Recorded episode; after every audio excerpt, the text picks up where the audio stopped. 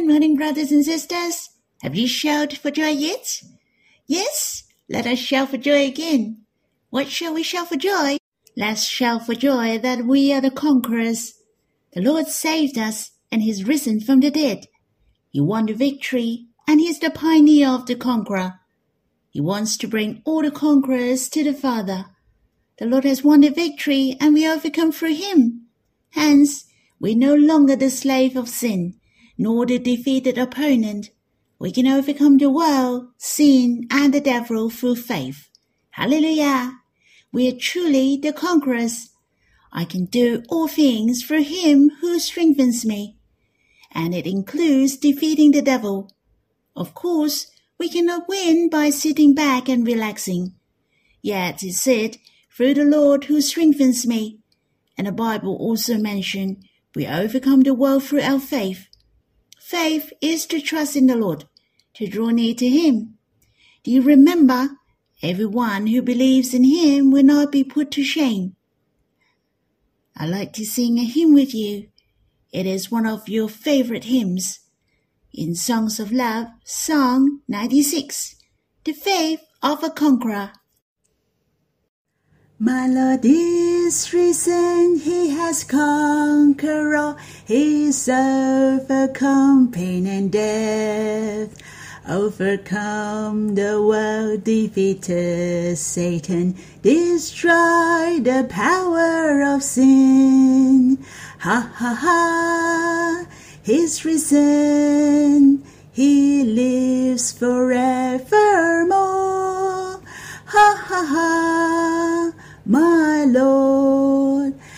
Gained victory forever. Who shall separate us from the love of Christ? Shall tribulation, distress, or persecution, or nakedness, or famine, peril, or sword?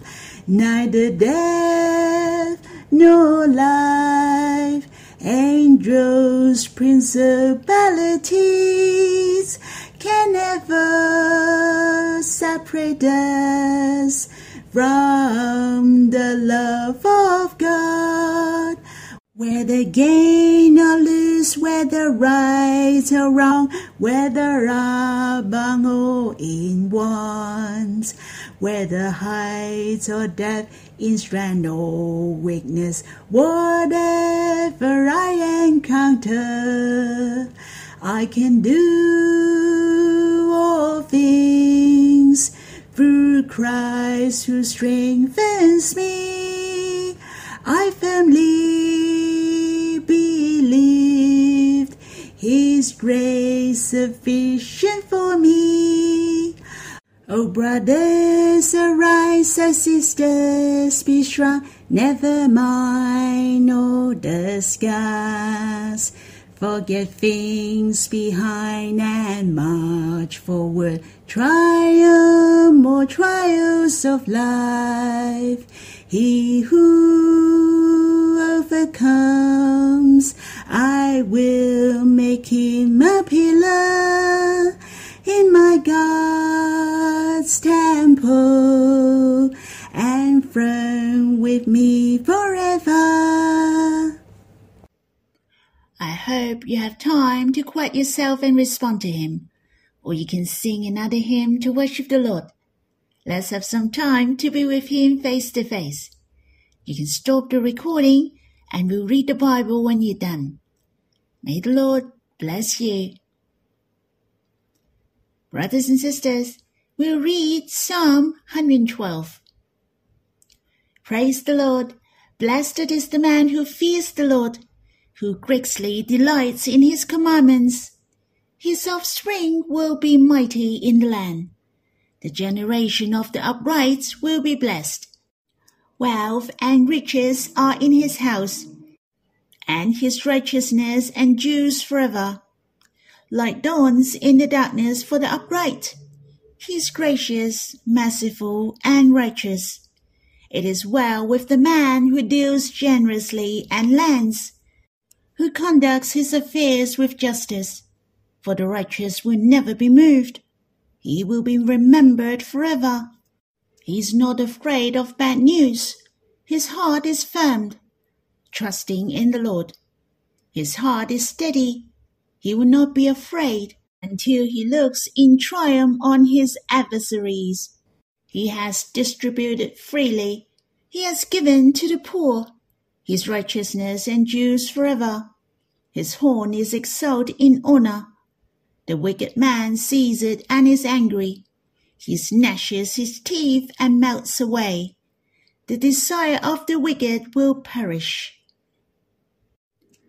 As I have mentioned before, these three consecutive psalms start with Hallelujah. So this psalm is the second one. As I have said, Psalm 111 and Psalm 112 have a lot in common. I can say it is a sister psalm. Their theme and their wordings are very similar. For instance, it mentioned we shall fear God, the upright, and it also mentioned gracious and merciful. You may notice there are some in common in these two Psalms. If you read Psalm 111 and then Psalm 112 consecutively, you may notice Psalm 112 is the continuing of Psalm 111. Seems it is one psalm.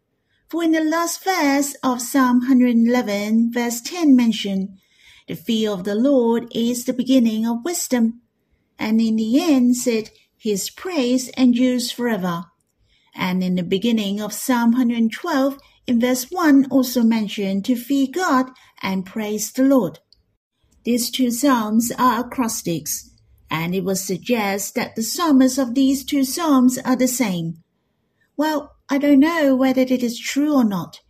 We just have to wait and ask the Lord when we see him. It seems these two psalms are similar when I was reading it through but I find the directions are different. Psalm 111 is about God and His works. Do you remember? If you don't, you can hear my sharing of yesterday. And this psalm speaks of the people who belong to God. For instance, it mentioned the upright, the righteous, and what is their ending. I'd like to share with you my meditation and inspiration. First of all, in verse 1 and 2, Praise the Lord. Blessed is the man who fears the Lord, who greatly delights in his commandments. His offspring will be mighty in the land. The generation of the upright will be blessed. At the end of Psalm 111 mention those who fear God is wise and have a good understanding. And in this psalm mention those who fear God is wise and smart. And there is one more thing. Those who fear God are blessed. In addition, not only the one who fears God is blessed, but their offspring as well. That reminded me at once that I shall fear God for the sake of my children. Not only am I blessed, but my children are blessed greatly. Hence, there are a lot of advantages when we fear God, and this is the smartest way. This psalm also reminds me of Psalm 1, for it said, Blessed is the man. As I have mentioned before in the beginning of Psalm 1, the first word is blessed in the original scripture in Hebrews. So it speaks of the blessing to start with, and this psalm is the same. Thus, it also speaks of how blessed is man. There are three aspects of a blessed man. Firstly, blessed is the man who praises God. Secondly, blessed is the man who fears God. And thirdly, blessed is the man who greatly delights in his commandments. In Psalm 1 mentioned, that his delight is in the law of the Lord, and in his law he meditates day and night. Everyone likes to be blessed. Do you find you are blessed? The real blessing comes from God. Whether you find you're blessed or not depends on your attitude to God. If you trust in God, then all things are from God. Then the things which you receive are blessings. Then you are satisfied and blessed.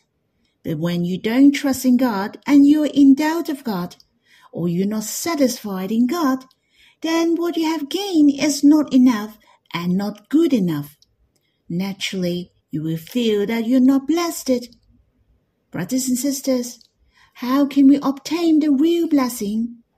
This psalm tells us that blessed is the man who fears the Lord, who delights in his commandments. Even his children are blessed. God tells us in the Bible again and again. The key of his blessing may not depend on your work or how much you have done, but are you walking according to the words of God? To keep the commandments of God with all your might. I was attracted by verse 1, for the psalmist said, Who fears the Lord, who greatly delights in his commandments. That is very delightful in the words of God. So, what is the meaning of very delightful in the words of God? Definitely, he loves the one who speaks. Hence, he is very delightful in the words of God means he is very delightful in God and loves to hear the words of God. And it is related to the meaning of fearing the Lord. But what is the meaning of fearing God? To fear God means to trust in God. So you draw near to God if you trust in Him. And to fear God means you respect Him. Once you have the words of God and His commandments and you're happy to keep it, then it is the meaning of fearing God. I hope you and I are in great delights to read the Bible, to draw near to the Lord, and walk in His will. Thus, we and our children are blessed. On the other hand, I'd like to share with you in verse 7. He is not afraid of bad news. His heart is firm, trusting in the Lord. Truly, I am admirable for these spiritual status. You and I are able to do so, as long as our hearts are firm in the Lord. I'd like to reiterate once again. The meaning of trusting in God is to draw near to Him our hearts believe Him firmly. Then we're not afraid of the bad news. That's amazing, isn't it? For the bad news is a daily routine. It is hopeless and sad. It is horrific. When the bad news comes, it will hit you and drag you down. If our faith is strong and trust in God, this bad news can't do anything to us, and we're not afraid at all.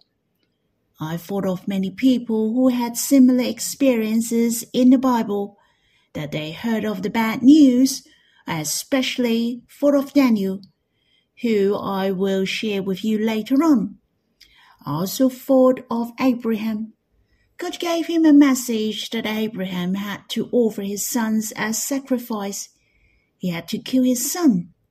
This message was really bad. I also thought of Moses who went to Pharaoh. And Pharaoh said to him that he wouldn't let the Israelites go and he would afflict them badly. And David, who heard of many bad news, for instance, Saul sought to kill him, and his son traced him. I also thought of Nehemiah. There was bad news that fell upon him about the miserable condition of Jerusalem, and Esther as well. She heard of terrible news that the king commanded to kill all the Jews in the region of Persia in a certain period. There are many people who had heard of the bad news in the Bible. They were Peter, Paul, but what were their responses? Don't just know that they heard of the bad news. We should know their responses as well. If you have read of these verses in the Bible, then you know they didn't step back at all. Instead, they kept on obeying the words of God and continued to strive forward. They prayed and trusted in God. I especially thought of Daniel, for he had received a lot of bad news. There was news at his old age that everyone who prayed to any god or man within the next thirty days except the king should be thrown into the lion's den Someone wanted to trap Daniel, and they tailor-made a term to screw him over. The worst thing was the king signed the document and injunction. But what happened to Daniel? When Daniel knew about it, He went home and prayed with the windows open three times a day. He was not afraid of letting people know. It didn't affect his daily living. He prayed before God as he had done previously. The heart of Daniel was steadfast. He was not scared at all. You see how strong was his faith and how he put his trust in God. It's true, he was cast into the den of lions in the end. Yet the lions didn't harm him at all. Daniel was in elderly. It must be a lot of fear at old age. Yet he had no fear. He was not afraid of bad news because of his faith and his trust in God. And he saw with his own eyes in triumph on his adversaries. Just as verse 8 mentioned, his heart is steady. He will not be afraid until he looks in triumph on his adversaries. For the wicked who set Daniel up was cast into the den of lions. The Bible said, and before they reached the bottom of the den, the lions overpowered them and broke all their bones in pieces. Those who are strong in faith their experiences and their ending are our good examples. We shall have the full confidence in God. We will face many bad news, the war, the unstable politics, the bad economy, sickness. We may diagnose to have cancer. It is terrifying. Yet those who have God in their life are not afraid of these bad news if his heart is steady, then he will not be afraid. On the other hand, the bad news consists of the voice of the devil and enemies. They will defame us, trick us with their lies and accuse us, and they will scare us so that we are terrified and lose our faith in God.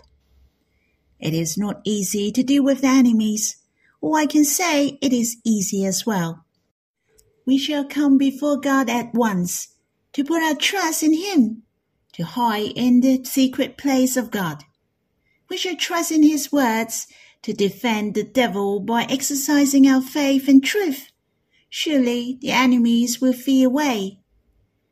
Brothers and sisters, we cannot hide, for we will come across different kinds and different levels of bad news just like in Proverbs chapter 3 verse 25 mentioned. Do not be afraid of sudden terror or the ruin of the wicked. When it comes, things will come suddenly. They caught you off guard. Since we cannot hide from it, then we shall learn how to deal with it. Remember, when you come across it next time, you should trust in the Lord and exercise the weapon of faith. Ask the Lord to save you and help you. Surely He will help you. You shall continue to exercise your faith and draw near to the Lord continually. If your spirit tread on high places, then the bad news are not easy to get you. Well, that's all for my sharing. The bad news or unfavorable factors still exist, yet my faith is steadfast and firm. I'm not afraid, for I know God will give us the best. Brothers and sisters, are you afraid of bad news? No matter what, it is the time for us to draw near to the Lord alone. Let us enjoy His love and the joy of being close to Him. Then you have nothing to fear.